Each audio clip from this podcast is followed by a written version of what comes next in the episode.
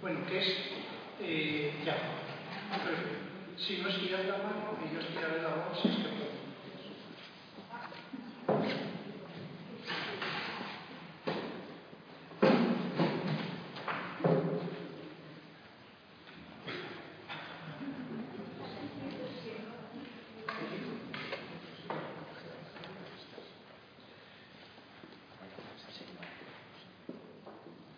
Nos recogemos todos y tratamos de escuchar al Señor al que yo trato de no distraer y encontrarnos, eh, como es hermoso, los hermanos hablando del Señor. Estamos, es bueno aprovechar las circunstancias que tenemos. Estamos en Adviento, en el, casi en el ecuador del Adviento. Hemos pasado ya dos semanas, nos quedan otras dos, en donde el Señor nos va a decir muchas cosas.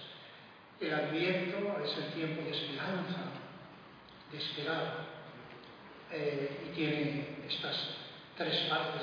La primera Pascua, en donde, como la otra Pascua, hago un paralelismo. Bueno, ¿hasta qué hora tengo tiempo? ¿Hasta qué hora aguantáis? Hasta la. Hasta la. Hasta la. Sí, vale. No, os digo una cosa, cuando os canséis os movéis un poco, ya sé que que me decía el cura de mi pueblo que mi, mi, predicación mueve el corazón, pero no el cuerpo entero. Se mueve el cuerpo entero mal. Bueno, Adviento. Tenemos el año litúrgico, que es de lo que muchos cristianos es lo único que viven, y por eso los liturgistas tratan de ponerlo bien. Es poco, pero es bueno. Eh, por eso se decía un refrán que se guarda el domingo y el domingo te guardará a ti. Y las personas cuando empiezan a encontrarse con el Señor empiezan a ir a la misa del domingo. Y cuando se alejan, dejan la misa del domingo. No es importante. La misa es donde sentimos, no vamos, voy a misa, sino amo tanto al Señor que se lo tengo que demostrar. En misa se lo demuestro. Él me ama tanto que lo demuestra. Misa no es un frío encuentro. Y no importa el cura si es menos feo o guapo, no, importa que el Señor esté. Y nos encontramos con Él. Nos han tenido estas dos Pascuas, Pascua de Resurrección, Pascua de Navidad, precedidas las dos, una por, por Cuaresma y otra por el Adviento, y seguidas las dos, uno por el tiempo de Epifanía y otro por la Pascua. No son paralelos, son parecidos. Y por supuesto todo el mundo sabe que la Pascua de Resurrección es más importante. Es donde vivimos lo central de pasión, muerte y resurrección. Sin embargo, don Luis de Góngora y Argote, que era un gran teólogo, entre otras cosas, pues decía, admiro más, Señor, la Pascua de Navidad que la Pascua de la Resurrección, porque hay más el salto de Dios a hombre, es más grande que de hombre a muerto o resucitado, y es verdad. El salto que da Dios en la Navidad es lo más grande que existe.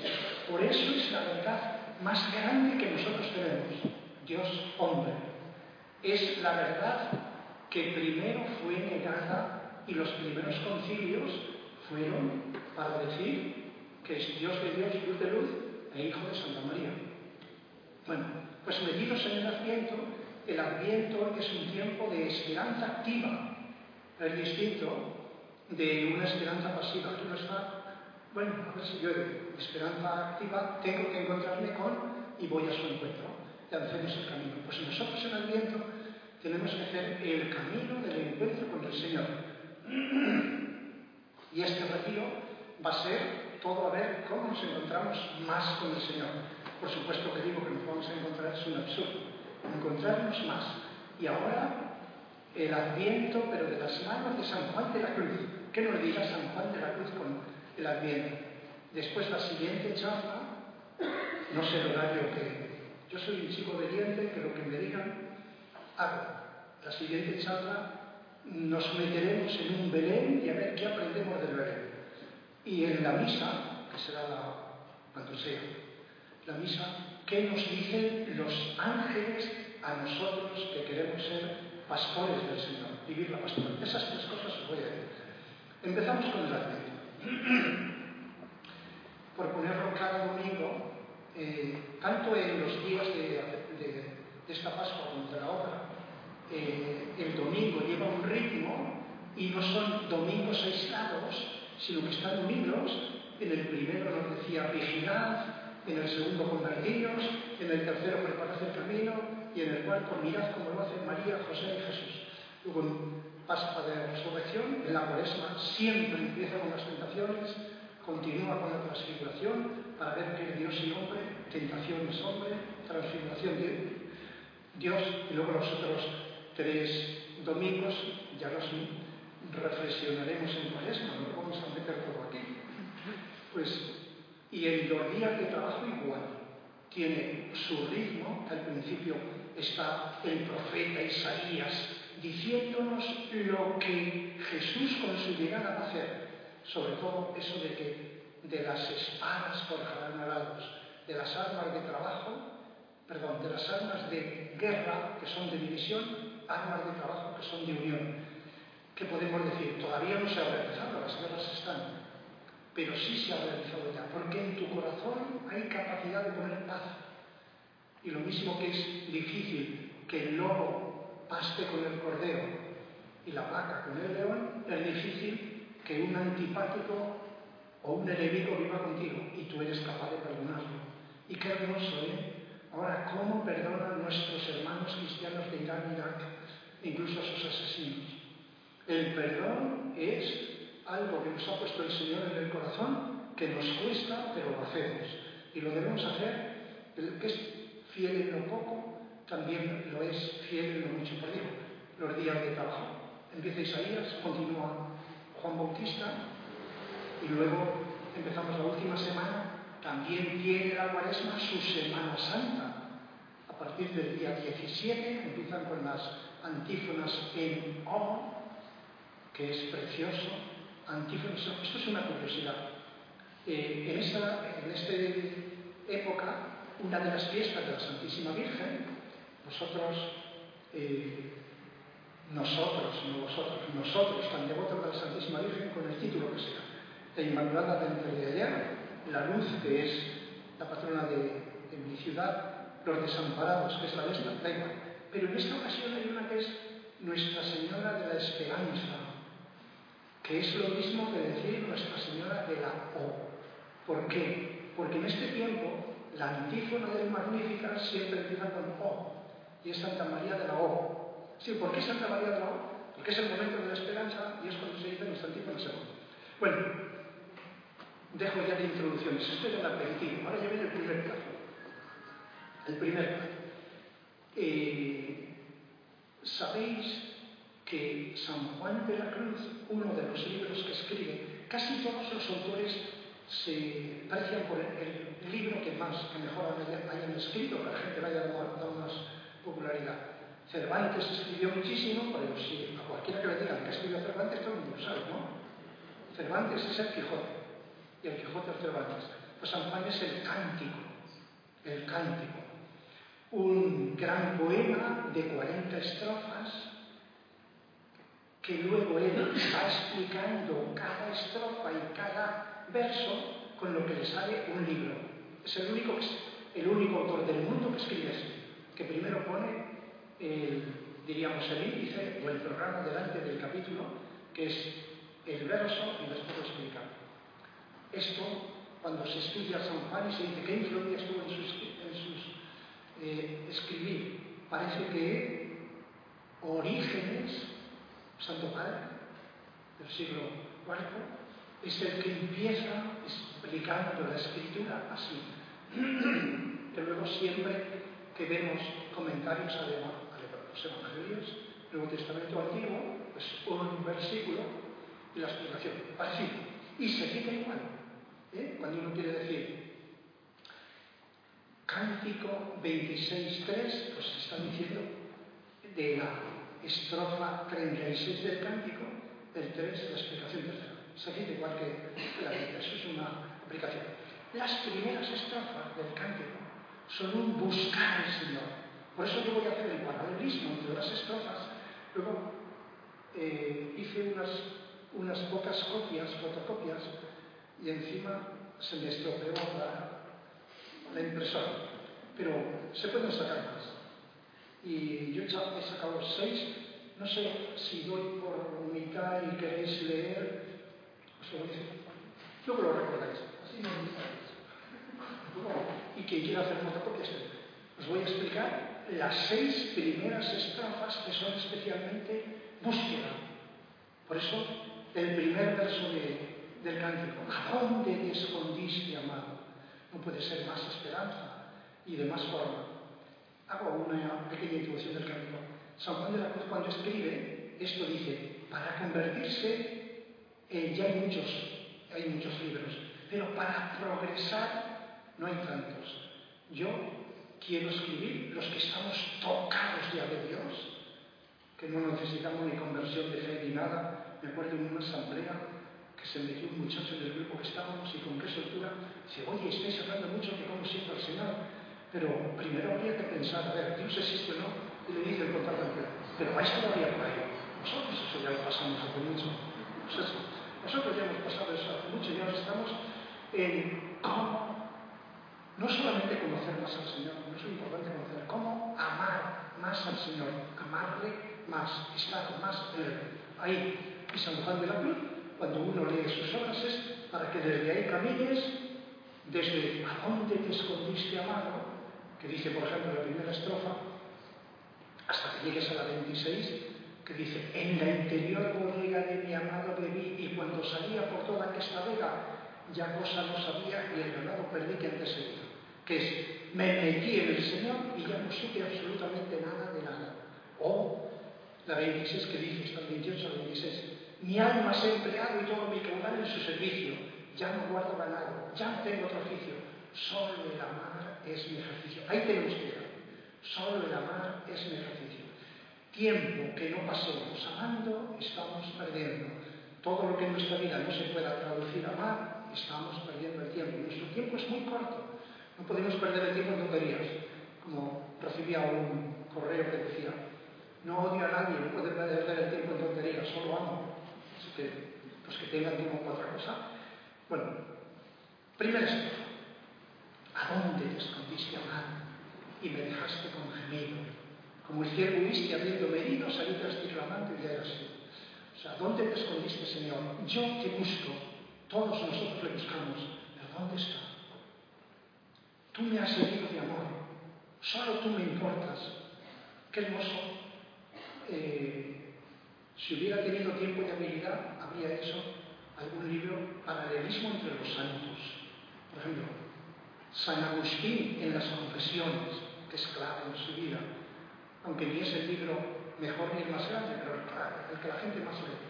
Es un hombre que no sé cómo escribió tanto cuando no existían ni ordenadores más que plumas de arte que había que sacar de punta de vez en cuando tiene más de 100 libros. Pues en las confesiones dice, nos hiciste, Señor, para ti y nuestro corazón no descansa hasta tenerte a ti.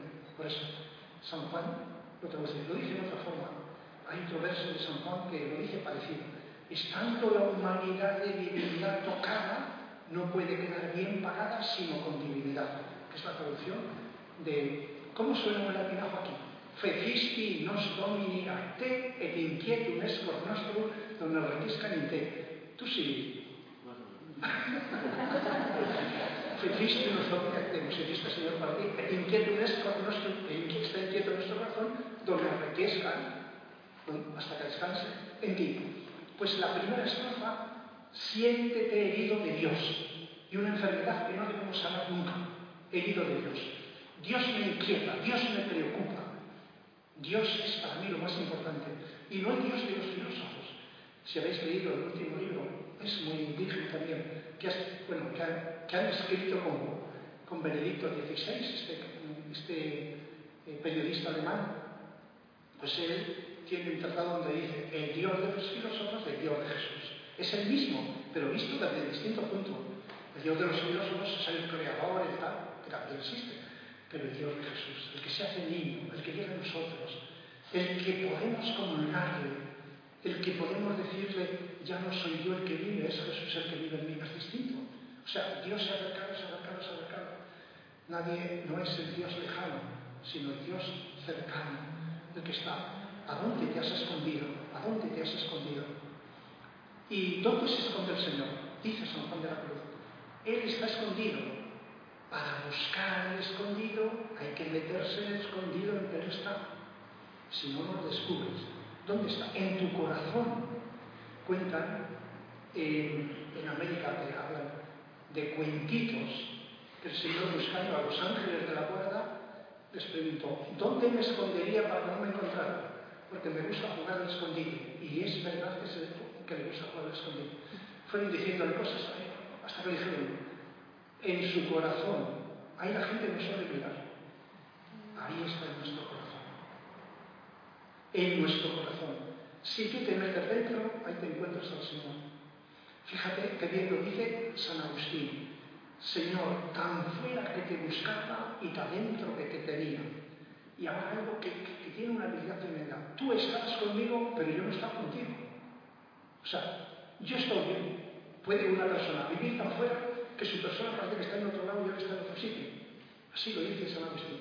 Tú estabas conmigo, pero yo no estaba contigo. Y él estaba dentro. Todas las moradas de Santa Teresa no son sino meternos al interior de nuestro corazón, que es, las moradas es, nosotros somos la morada de Dios, lo que tenemos que hacer es meternos. Y a veces las personas no se meten, viven exterior, viven exterior, viven exterior, viven ruido. Interior y silencio. ¿Dónde te escondiste? En tu corazón. ¿Dónde te escondiste? Y me dejaste con gemido. Importante que suframos la ausencia de Dios. Si no es que Dios no es para nosotros importante. Sufrimos cuando no vemos lo que amamos. Sufrimos cuando no encontramos lo que buscamos y lo buscamos porque es importante para nosotros. Si Dios es importante, tú puedes sufrir con su ausencia. ¿Dónde está Señor? ¿Dónde está Señor? No digo que lleguemos a sufrir tanto. La última estrofa que escribe San Juan del cántico, aunque son 40 estrofas, no las escribe por orden, las escribe según su inspiración. La última es la estrofa 11.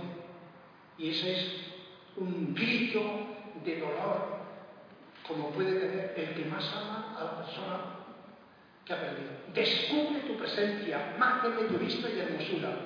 Mira que la dolencia de amor no se cura, sino con la presencia y la figura. No me mandes eh, mensajes, ni WhatsApp, ni cartas, ni regalos. Tú, te quiero a ti, nadie más. Eso también cuando el Señor le dijo a Juan en esa visión que tuvo en la sacristía de, del convento de Segovia, ¿qué quieres como pago? Y San Juan dijo, no quiero ningún pago, te quiero a ti. Lo mismo parecido a Santo Tomás. Tomás que Viejo es escrito en que Catecismo, Paco, pago te va a San Alfonso María de Gregorio, ¿qué te va a Tú, a veces nosotros buscamos las cosas y los regalos del Señor. No te conformes con menos, boteos. ¿Dónde me escondiste, amado? Y me dejaste con gemido. como el cielo huiste. Hoy San Juan había dicho que como con el aire huiste, ¿eh? que he tardado menos de una hora, 50 minutos en venir de Cuenca aquí. Cuando con mi cochecito, bueno, no digamos caminando, como el ave huiste, habiéndome herido, salí, la estoy clamando y ya es así. No quiere el Señor entretenerse con nosotros mientras nosotros no estamos maduros. Lo mismo hizo con los discípulos de Maús. Lo vieron al partir el pan y desapareció. No se entretiene con gozos inútiles, sino que tenemos que esforzarnos. De ahí que el problema y el sufrimiento sea parte de nuestra madurez. Quien siempre tuvo mimos de niños no salió de la infancia. Luego dirá San Juan en otra ocasión, el más grande padecer, el más claro entender, el más profundo gozar. Las tres cosas van juntas. El sufrir, entender y gozar. Las tres juntas. El más profundo padecer, el más claro entender y el más sublime gozar. Bueno, pues sintiéndonos que vamos buscando al Señor, segunda estrofa, que es lo que hace todo necesitado, que pide ayuda. Todo necesitado pide, oye, me indicas, ahora cuando llegábamos, Amparo, mi guía, pues una señora me ha dicho que me han bajado en una esquina y no sé dónde está la otra esquina. Pues eso, pues pedimos ayuda, siempre. ¿Eh? Eh, entonces, segunda estrofa es, pastores los que fueredes, allá por las majadas al otero, si por ventura pierdes aquel que yo más quiero, decirle que adolezco, veno y muero. A ver, tengo que hacer una pequeña aclaración. Yo viendo estar atento y devoto que soy de San Juan, llego no hasta el ángelus, hasta la cena, ¿eh? Así que cortaré cuando me parezca. Que, mm, qué hermoso que mm, el místico es el que experimenta la presencia de Dios. Lo ve tan sublime que dice, esto se lo tengo que decir a los demás. Y va a decírselo a todos. Porque nuestro obrar, sea español, castellano, valenciano o inglés, es pobre. Nuestro lenguaje sirve para las cosas concretas. Atril, mesa, piso, techo, nada más. Si empezamos a hablar, estaba tan triste o de filosofía, nos perdemos. Y si es de mística, totalmente perdidos. Entonces, ¿qué hacen los místicos? Inventan un lenguaje. E inventan un lenguaje. Y nada de lo que dice San Juan es como lo dice. No hay cielo, ni hay escondite, ni hay pastores. Es otra cosa. Siempre hay que descubrir lo que hay. Lo mismo ¿eh? en las palabras del Señor. Él inventa un lenguaje un pastor tiene 100 ovejas, no las contó ni nada, podían ser 140, es que sea. Inventa un lenguaje, pierde uno. Pues y entendemos todos. Tengo del Señor un cariño singular. No soy una oveja del rebaño, soy una oveja querida del pastor. Y descubrimos. Y el descubrimiento de la palabra es más fuerte que el hecho. Por eso San Juan cuando dice, pastores los que fueren. ¿Quiénes son los pastores?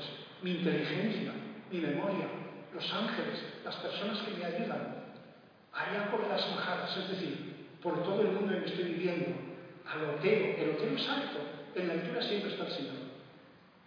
Por las majadas subís al hotel. Si por ventura, la aventura es mía, si tengo la suerte de que vosotros lo veáis, decirle que adolezco, pero muero, memoria, entendimiento y voluntad. Están deseosas. Pero qué hermoso decir al que yo más quiero, el amor es lo que más atrae del Señor a nosotros y de nosotros al Señor.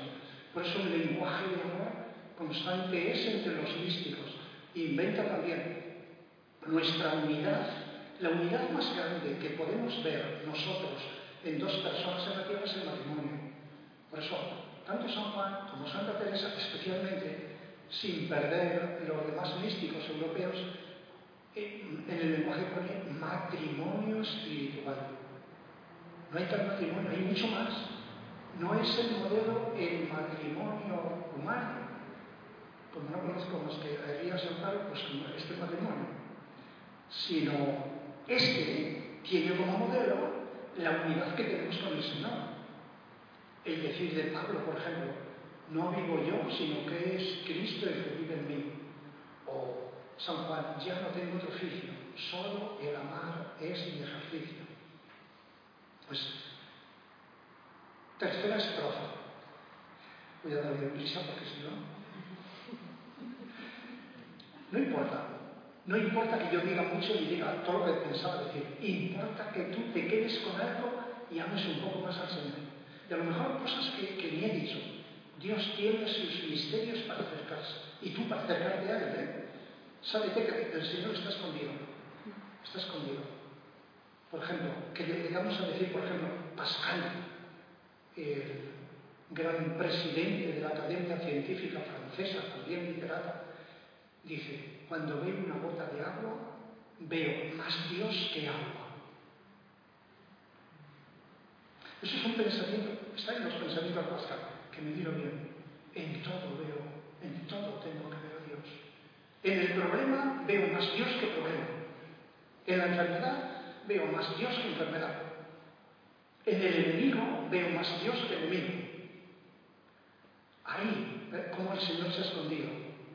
Cómo el Señor se ha escondido. Se ha escondido en el sagrario. ¿Quién va a descubrir el sagrario? En el trocito de pan. En el hermano necesitado. En mi corazón. Bueno, tercera estrofa. En la, primera describe su herida, en la segunda busca ayuda, en la tercera dice, sabiendo él, el amado, que vale más una obra que haga él que cien que hagan por él, se pone en marcha y dice, buscando mis amores, iré por esos valles y riberas, ni cogeré las flores, ni tendré las fieras, y pasaré los fuertes y fronteras. Ponerse en marcha. Qué bien lo hacemos en la formación carismática. Ordinariamente la gente dice, reza por mí, reza por mí. En la oración carismática, reza por mí. No rezo por ti, sino contigo, aquí en el medio. Ponte, rezamos juntos. Eso es. Más importante, tu oración que cien que hagan por ti. Esto se puede dar con la comida. Bueno, merienda por mí. Vale más un bocadito que tú te tomes que cien bocaditos que te tomes tú por mí. También en esto, ¿eh? Ponerse en marcha. Vuestros hijos, nietos, amigos dicen, reza por mí. ¿Por qué no rezamos juntos? Es mejor. Pues eso, sabiendo que vale más una obra que hagas tú que cien que hagan por ti, buscando mis amores, iré. ¿Por dónde irá? Por el mundo entero. Iré por esos valles y riberas. Ni cogeré las flores, importante. No me detendré en cosas buenas. Hay que ver lo que nos entretiene. También San Agustín dice en las confesiones, Señor, qué tarde te conocí porque me entretenía en las cosas que no tendrían esa belleza y esa vida si tú no sabías crear. Pero me quedé con las cosas. En otra ocasión, en la, en la subida al monte San Juan de la Cruz, en el libro tercero, apartado 2, dice, la creación entera son como migajas caídas de la mesa del Padre. San Juan, aparte de ser un místico, era un artista y un poeta. Sea, esto lo hace cualquiera, incluso un buen pintor. El gran Cristo de Dalí, ese que está así, él le llama San Juan de la Cruz porque se inspira en un Cristo que San Juan de la Cruz, en una de sus obras, y que le da a una persona, hace. Pues la creación entera somos como migajas caídas de la mesa del Padre. Fijaos, las estrellas, el sol, las plantas, los animales, todo como migajas caídas de la mesa del Padre. Qué bonito San Juan. Pues sigue leyendo, verás que Dios te va a dar. Si solo te conformas con las migajas, eres como los perros que comen las migajas. Así que perro eres si de las migajas te alimentas. Tú eres hijo y te sientas, gracias por la mesa, a la mesa. Y en la mesa que plato hay, hágase tu voluntad. Hágase tu voluntad. Ese es el trato. Pues ni cogeré las flores, es decir, las cosas agradables no me van a entretener. Si hoy el mundo, especialmente europeo, del que el español no es excepción, tiene menos es porque está muy entretenido en tantas cosas que tiene. Lo material no es malo, se llaman bienes, pero es malo cuando nos pone una barrera ante el Señor. El pobre no tiene ninguna barrera y se encuentra más fácilmente con el Señor. Por eso, esa pobreza que debemos buscar de uso, no de interrupción. Buscando mis amores iré por esos valles y riberas, ni coger las flores, ni temeré las fieras, tampoco me asustarán las dificultades. Y pasaré los fuertes y fronteras. Fuertes y fronteras habrá fuertes al diablo, que me parece que está más suelto, que tiene más fuerza que nunca, y los enemigos de cualquier circunstancia, de cualquier circunstancia. Bueno, eh, cuarta estrofa. Quiero llegar a la sexta. cuarta estrofa. Lo primero con lo que se encuentra es con la creación. La creación es la gran voz que nos da el Señor. La gran voz. Es palabra de Dios que el ateo es tonto. Tonto es, dice en el libro de la sabiduría, tonto es el que viendo la creación no vea creador. No se lo vamos a decir a los pobres, bastante tienen con, con ser ateos. Encima decimos, palabra de Dios que eres tonto. ¿Sí? ¿De acuerdo? Pues hace poco, no sé qué, leí de Kemal, que le hace una entrevista, este que era un gran literato y cristiano, y dice, ¿y usted tiene fe? Hombre, como toda persona normal. Le dice, toda persona normal? Dice, claro, ¿no? Lo normal de una persona es que tenga fe, como que cabeza, que tenga brazos. Le falta un brazo, esa normal, le falta cabeza, esa normal, le falta fe, esa normal. Así lo dice. Y yo me acuerdo que a unos, unos muchachos que encontré en la puerta de Pasáis, hice uno, así con cierto variedad.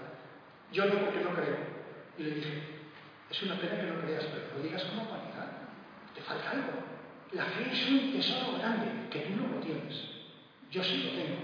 Y te lo puedo dar sin perderlo. Bueno, no me digas, pero entiéndelo. No lo digas con vanidad, es una carencia vida. ¿eh? Es que, bueno, pues lo primero que se encuentra, cuarta estrofa, es la creación. Bosques de espesuras plantadas por la mano de la madre, o oh prado de verduras de flores esmaltado. Decid si por vosotros ha pasado. Qué bonito. Pues ve la creación, qué hermoso. Tanto si miras al macrocosmos como al microcosmos, como al cosmos igual, qué maravilla tiene la creación, qué maravilloso tiene toda la creación. Es todo distinto, todo perfecto, todo precioso, vayas por donde vayas. Leí un libro de unas mil páginas, no me leí las mil páginas, ni lo recomiendo, bueno, lo voy a decir. No me acuerdo ni el título ni el autor. Era el estudio que hacía un noruego sobre 60.000 copos de nieve. Y hacía unos estudios con, eh, haciendo dibujos de cómo cristalizaba la nieve.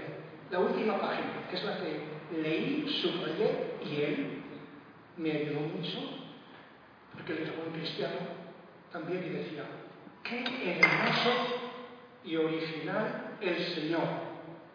De 60.000 copos de nieve de un mismo lugar, de una misma nevada, ni un solo copo igual. ¿Ustedes sabían eso? Yo creía que todos los copos de nieve eran iguales. Ni un solo copo igual. Y lo mismo decía de las multitud de hojas de un árbol, de una misma primavera, de un mismo árbol, distintas. Hay muchas igual, igualdades, pero algunas diferencias. Mira, la tontería de las huellas de nuestras manos, igual. ¿Qué original es el Señor? Pues eso es una maravilla también. ¿Qué originalidad también? Que se entienda toda la creación, lo que es la mayoría de los científicos en este momento a ver, sin querer ofender a nadie, son pobres científicos, porque hablan de hechos, de la atracción, de la gravedad, de no sé qué. Pero el verdadero científico es el que se mete en las causas. ¿Por qué esto? El científico no llega no sabe, no sabe. Es nosotros, por nuestra fe. ¿Por qué? Porque Dios nos ama. Y todo lo que ha hecho es maravillándonos a nosotros, para que le veamos. Entonces, ver la creación y le dice, tú, yo le decimos, ha pasado el Señor por aquí. Y la quinta estrofa, de las 40, eh, eh, el amado del Señor solamente dice 11. Eh, las criaturas 5, tenemos 12, pues las otras 28 las, las dice el alma. El que más habla. El Señor habla alguna vez, pero pocas. La quinta es de la creación. Y entonces contesta el cielo, los bosques, todo. Mil gracias derramando pasó por estos bosques con presura. Y yéndonos mirando con solo su figura, vestidos nos dejó de su hermosura. No sé si se puede decir algo mejor para describir la creación. Mil gracias derramando pasó por estos sotos con presura. Y yéndonos mirando con solo su figura, vestidos nos dejó de su hermosura. Porque por la creación pasó rápidamente, así lo dice el Génesis. Hágase la luz, haga la tierra, las plantas, los animales. Hay algo que hizo con detención, y que lo que hizo con detención es nuestra redención. Hágase la luz y la luz se hizo. Y aquí ya nos dice que sean santos. Por eso dice eh, uno de los prefacios, maravillosamente nos creaste y más maravillosamente nos redimiste. Porque la creación le costó poco, pero la redención le costó, ahí sí que hubo soldado de lágrimas. Por eso dice, y yéndonos mirando con solo su figura vestido de mejor su hermosura. Nosotros que tenemos una naturaleza tan hermosa, un ambiente tan hermoso, porque no sé si los que están en Valencia saben lo, hermosa que es Valencia y su entorno. Pues contemplad que ahí está la huella de Dios. La huella es el rastro que deja el Creador por todos lados, en todas las cosas. Y si os eh, ayuda lo de Pascal. Veo en una gota de agua más Dios que agua. Pues veo en un paisaje más Dios que paisaje. En una estrella más Dios que estrella. Pues eso, importante. Y ahí eh, termina el primer paso de búsqueda. Y yo le digo, ah, pues se me queda un poquito. Ah, he corrido más de la cuenta. Pero a lo mejor, si termino antes, no importa. La sexta, que es la única que quiero llegar, la sexta estrofa, eh, con la séptima hasta la, hasta la doce, son todas parecidas. Por eso os comento una y todas las demás son casi iguales. Es manifestar el dolor que tiene el que busca al Señor y el decirle al Señor que, aparezca. Por supuesto que aparece. Es hermoso cuando en la estrofa 14, la, la 13, dice en la 12, si tengo que morir, me muero, pues aparta los amados que voy de vuelo. Y entonces el Señor dice, vuélvete paloma, que el ciervo vulnerado, qué hermoso que se llame ciervo vulnerado, tú me dijiste que te dejé herido, pues yo también estoy herido. Si tú sufres por la ausencia de Dios, Dios sufre también por tu ausencia de Él. No son eh, entre dos que se aman, todo es común. Y si no, no hay unidad. El papá es matrícula en el curso, ha sido matrícula en todo. Suspenden al muchacho y el papá se siente más suspenso que su hijo. ¿Por qué? Porque es común. Por eso, si dicen Dios sufre, pues el omnipotente Dios no, es infinito en todo. Pero porque nos ama, no es que sufre por nuestro sufrimiento. Como el padre, el padre, matrícula de en todo, no se siente suspenso, pero por el suspenso su hijo se siente más suspenso que el muchacho. Todavía. La unidad, pues, vuélvete paloma, que el ciervo vulnerado por el doctor asoma, al aire de tu pueblo fresco toma. Y entonces, la estrofa 14 y 15 es un gozo. Mi amado, las montañas, los valles solitarios, memorosos, etcétera, etcétera. Pues, las, las seis, que dice, ay, ¿quién podrá sanarme? No puede sanarme a nadie. Esto no hay nadie de creo que acaba de entregarte ya de ver. Y no quieras enviarme de hoy más mensajero que no saben decirme lo que quiero. Es decir, tú, tú y solamente tú. Era, aunque digo que solamente la sexta, pero un poquito solo, la siete. Y no me mandes más mensajero que no saben decir lo, lo que quiero. Y, y en con siete y todos cuantos bajan, de ti me van mil gracias en mil esplenitud, y todos más me llaman, y déjame muriendo un no sé qué que quedan balbuciendo. Dice Menúdez que este último verso de la estrofa séptima es lo más perfecto de toda lengua humana, porque no se puede describir con cinco monosílabos la descripción de todo el sentimiento que tiene una persona que busca, dice, cualquier autor habría necesitado un libro de 500 páginas para escribirlo. Y San Juan de la Cruz, con cinco monosílabos, me lo escribe. Y todos cuantos vagan de ti me van mil gracias refiriendo. Y todos más me llagan y déjame muriendo, un no sé qué que quedan balbuciendo. Me encanta ese. Bueno, pues todas las demás son parecidas. San Juan de la Cruz comenta, todavía parece que uno al leer una de estas historias este hombre es perfecto, esta mujer es perfecta, no le falta nada. Y dice San Juan de la ¿cuánto le falta al alma de perfección todo esto? ¿Qué es lo que le falta? Bueno, como he acabado, resumo todo. No sé si alguien tiene que preguntar algo y que, que yo lo sepa. Si no lo sé, alguno habrá entre el grupo que lo sepa y si no lo sabe ninguno, hay que estudiar más. No sé si se les ha mm, sonado sorpresa que el Adviento lo metamos con San Juan. Espero que sea sorpresa para que descubran un poco a San Juan y todo su valor. Ya saben que el mismo Juan Pablo II estudió español solo por leer a San Juan.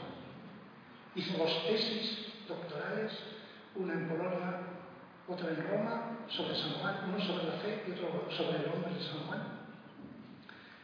Y para no necesitar traducciones ni nada, aprendió español. Luego le vino bien siendo papa, porque eh, en la iglesia la lengua más hablada es el español, especialmente por Hispanoamérica. Pues el tesoro que descubramos, el tesoro de San Juan. ¿eh? No solamente esto, también uno puede empezar a leerlo leyendo el cántico, el cántico es más suave. Luego se mete en la subida, estas cuatro horas grandes que tiene, la subida al monte, que no hay tal monte ni tal subida, es el esfuerzo que haces por encontrarse con el Señor. La noche oscura, que es todo lo que el Señor deja hastiar en ti para purificarte.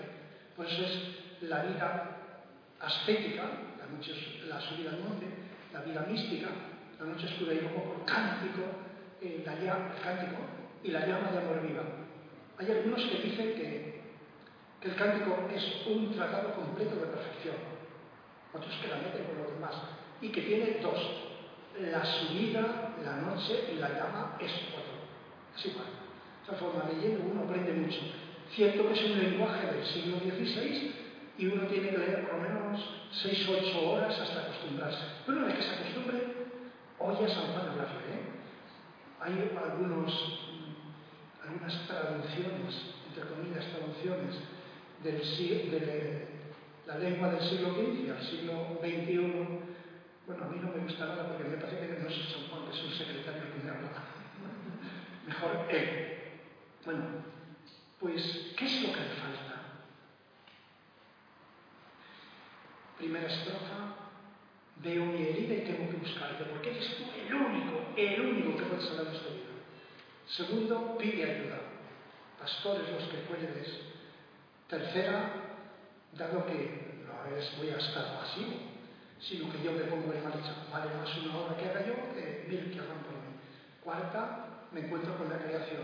Quinta, me contesta la creación. Mil gracias, Fernando, pasó por estos otros puntos. Y luego, de las 6 a las 13 eh, es un lamento y un llanto. ¿Qué falta? Le falta que no piensan cuál es la voluntad de Dios. Por eso después ya dirá, Señor, si tengo que estar en ausencia tuya, vale. Por ejemplo, San Martín de Tours, que en su agonía dice, Señor, ya quiero encontrarme contigo, pero si soy necesario para que estos muchachos que tanto me lo dice San Pablo, mi muerte es una ganancia, pero si tengo que quedarme, lo mismo. Entonces, San Juan, digo a él, en el canto, una vez que uno descubrió que lo más importante es la voluntad de Dios, empieza a aceptar la voluntad de Dios, aunque él siga buscando. Y, todas las demás estrofas, por ejemplo, eh, la 11 ya os he dicho, la 12, oh cristalina fuente, sin esos tus semblantes plateados de repente el rostro deseado que tengo en mis entrañas dibujado. Eh, nunca cita San Juan, no se cita nunca así, de tal forma que si no lo supiéramos, no sabíamos quién ha escrito esto. Y ni cita al Señor.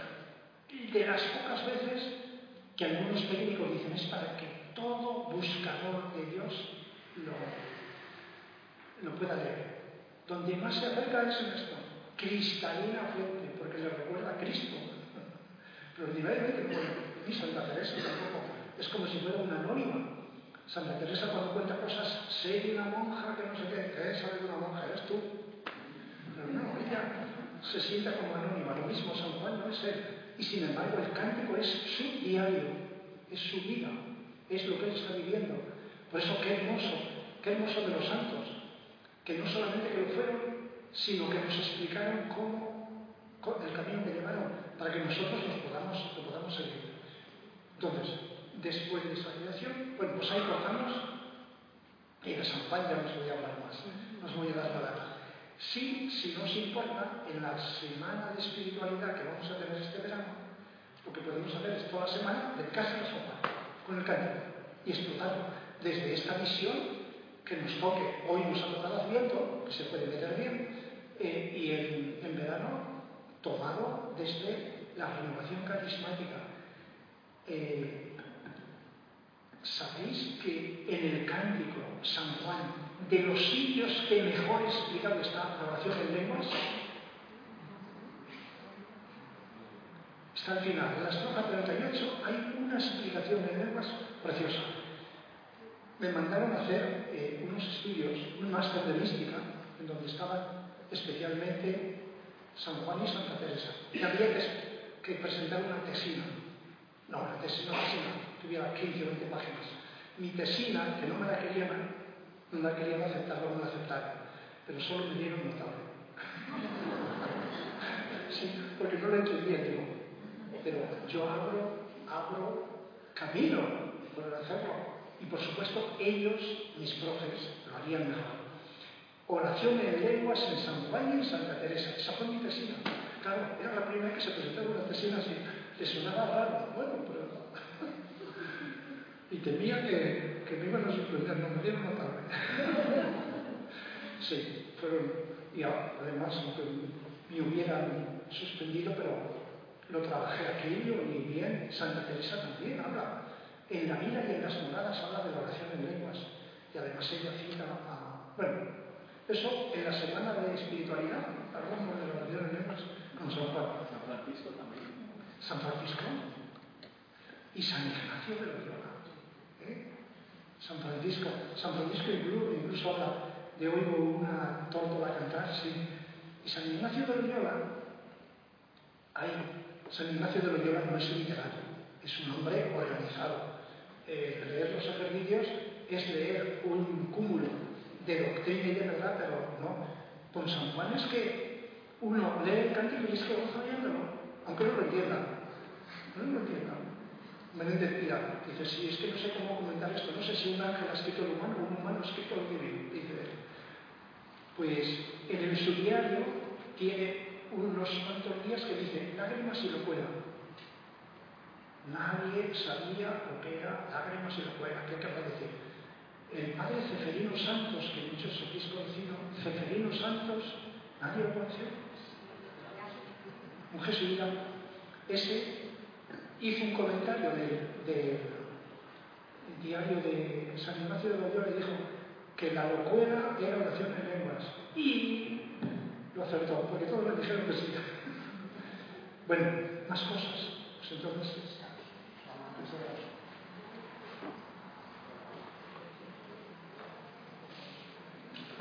ahora hay un descanso, no sé. Felipe y Rosita no están por ahí. Hay café, ¿no? ¿Qué habéis preparado?